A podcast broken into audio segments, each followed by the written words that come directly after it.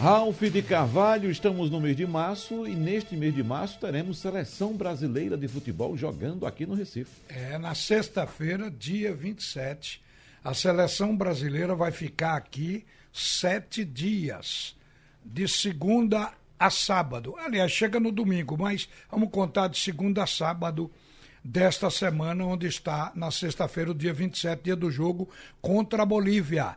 A sede da CBF se transferirá para o Recife. Os despachos, as reuniões, inclusive do tribunal, elas serão feitas aqui em Pernambuco durante essa semana. Isso é um caso inédito. A CBF realmente está prestigiando Pernambuco. O, o que a gente percebe é que o fato do, do jogo com a Bolívia ser na sexta-feira, a seleção chega muito cedo, na segunda-feira já vai treinar, é por isso que estão buscando estádio para. É, estão buscando o estádio. Hoje está sendo visto, feito vistoria no Náutico e no Esporte, já foi feito no Santa Cruz. Mas a CBF tem exigência. Ela quer banheira de hidromassagem, quer vestiário amplo com espaço, quer tudo que é tudo. E hidromassagem só tem num estádio aqui no vestiário do dono do campo. A gente fala nisso daqui a pouco, porque vamos vamos contactar agora pelo telefone com o nosso entrevistado. Minha gente, na linha o presidente da Federação Pernambucana, doutor Evandro Carvalho. E o primeiro assunto que eu quero abordar é relativo à seleção brasileira, que vai jogar uma das partidas eliminatórias aqui no Recife, na Arena Pernambuco. Mas a seleção vai treinar antes e quer atrair o torcedor de Pernambuco para assistir um treino. Não pode ser num centro de treinamento, tem que ser num estádio. E foram vistos, vistoriados os estádios do Náutico, Santa Cruz e Esporte.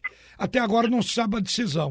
Então vamos perguntar ao presidente da federação o que é que, que foi decidido até agora e se realmente nós vamos ter esse jogo de degustação para o torcedor apoiar a seleção. Bom dia, Evandro Carvalho.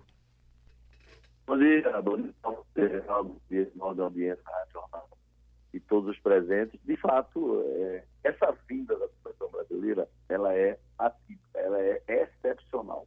Pela primeira vez, a seleção brasileira ficará por um período tão longo em uma cidade quando ela não está em competição oficial. Segundo, pela primeira vez, nós estaremos deslocando a sede da CBF cá, e nós teremos a, a, todo o staff, o próprio Tite, o, o, treinador da seleção e sua equipe técnica, está fazendo a coletiva de imprensa que é realizada sempre no Rio de Janeiro, ela será realizada isso no Salão Nobre da Federação. Então, é, foi uma decisão da CBF recebida por nós com muito agrado, onde a CBF reconheceu essa relação esse relacionamento carinhoso, fraterno, cordial, apaixonado mesmo, que existe entre a torcedora e o torcedor de Pernambuco com a seleção.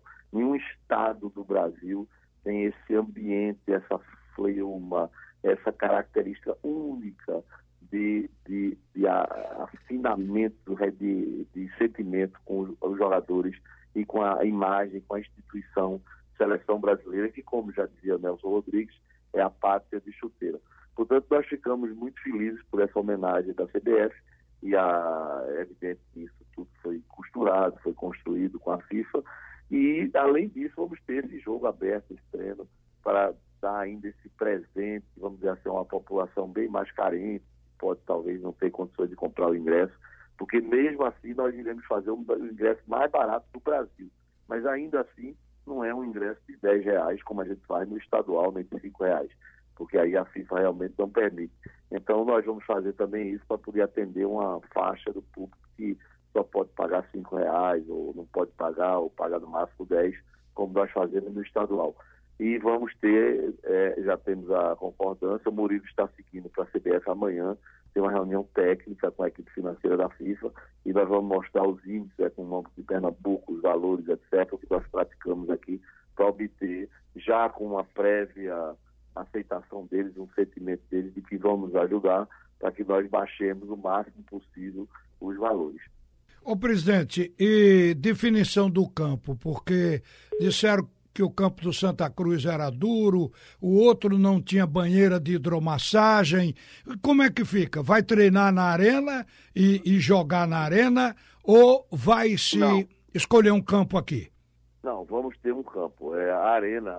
É, o, a questão é que o futebol mudou muito. É, eu me recordo, às vezes eu Pelé comentou, alguém comentou, o Gerson, não me lembro, na época da seleção, Pelé um, determinado jantar, um almoço na CBF, a comida era tão ruim que os jogadores não comeram. Hoje o jogador de futebol ele é tratado não como um atleta, mas como um príncipe. Hoje a, o nível de exigência dos patrocinadores dos jogadores, dos contratos, exige que eles tenham é, espaço mínimo de 200 metros para aquecer, mais massagem, mais isso, mais aquilo. O, o nível de sofisticação o que não estou recriminando, não, é justo, são atletas excepcionais que têm esse tratamento na Europa, que têm esse tratamento da própria China, que têm esse tratamento é, na América do Norte.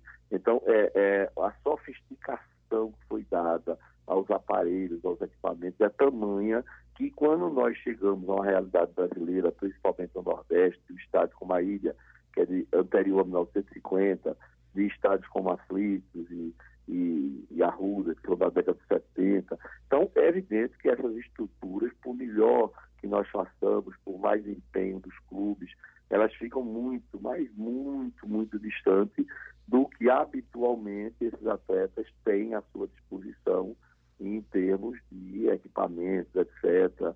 E por aí vai. Mas é uma coisa é, faz parte do dia a dia. O Brasil é esse país continental, existem essas diferenças. Os atletas sabem que uh, muitos deles vêm de, de, natureza pobre, vêm do Nordeste, e por mais que eles tenham se habituado a esse nível de qualificação que existe na Europa, nos Estados Unidos, etc., eles sabem que aqui nós temos deficiência. Tanto nós vamos superar isso e vamos utilizar o que melhor se adequar e nós deixamos liberado para a seleção escolher a comissão técnica se ela vai desejar utilizar a ilha, o Arruda ou os aflitos. O que ela decidir, nós estaremos com toda a estrutura no melhor que possamos fazer para atender os jogadores.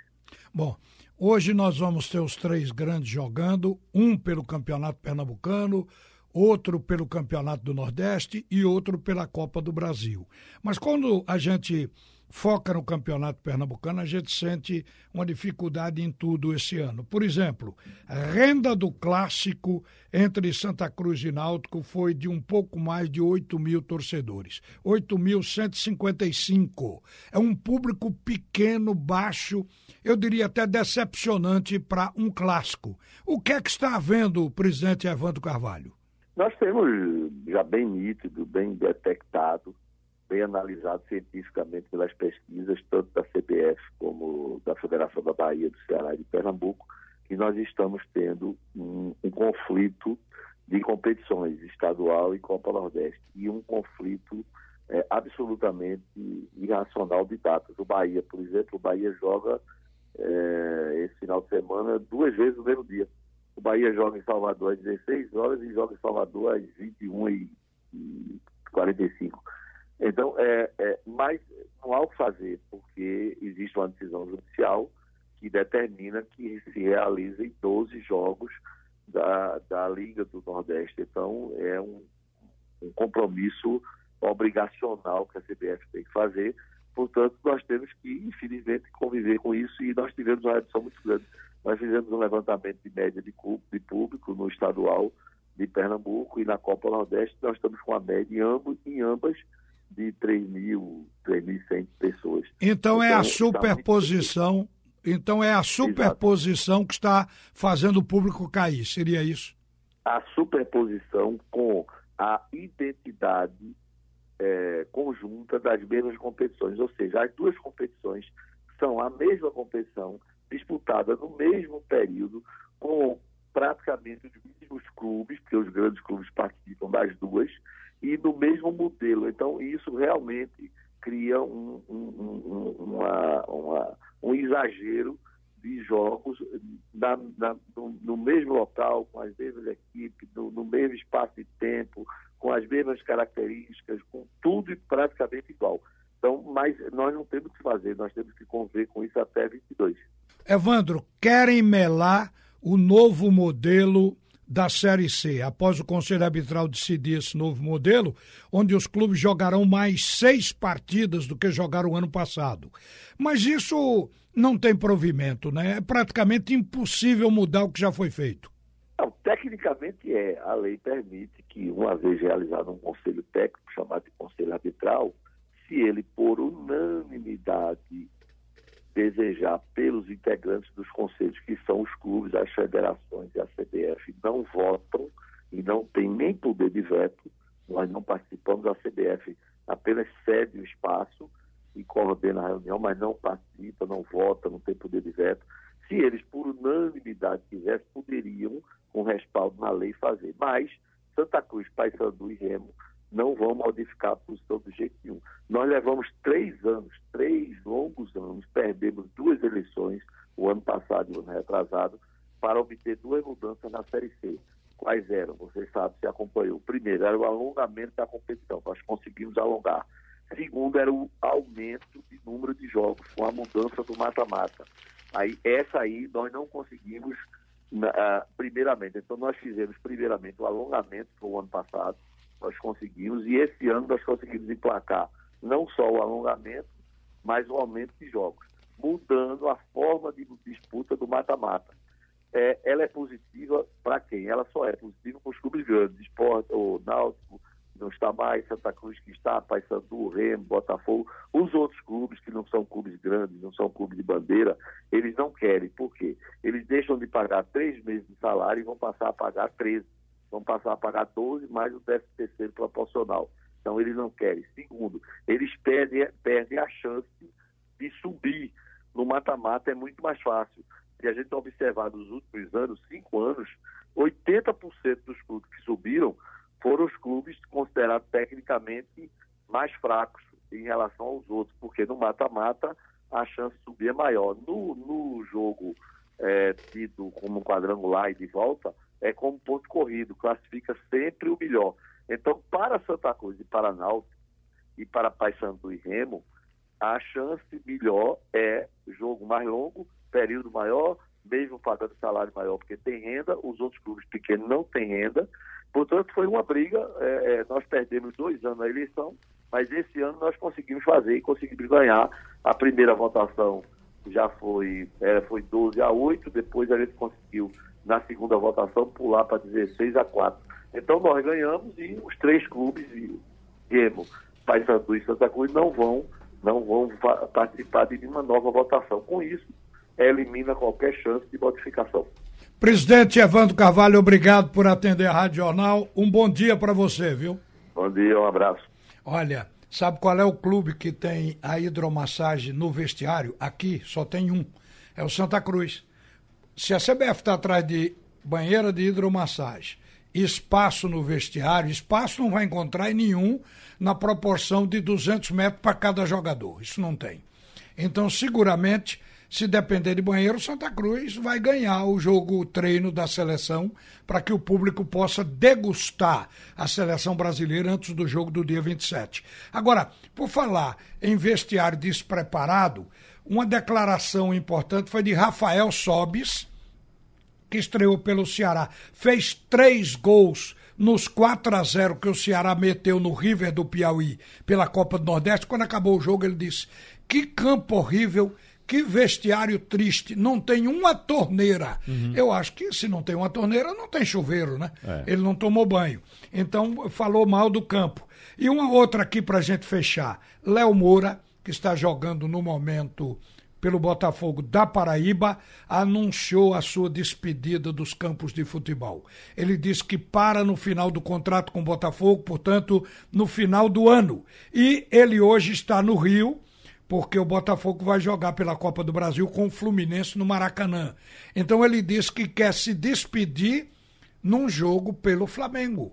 Então vamos ver se o Flamengo vai abrir essa brecha para homenagear o Léo Moura, que está com 41 anos de vida. Wagner. Infelizmente a CBF não aceita trocar o, o banho de banheira por um bom banho de mangueira, né, Ralf? A, a gente arranjava até um lava-jatozinho para é. dar mais pressão na água. Isso a gente consegue.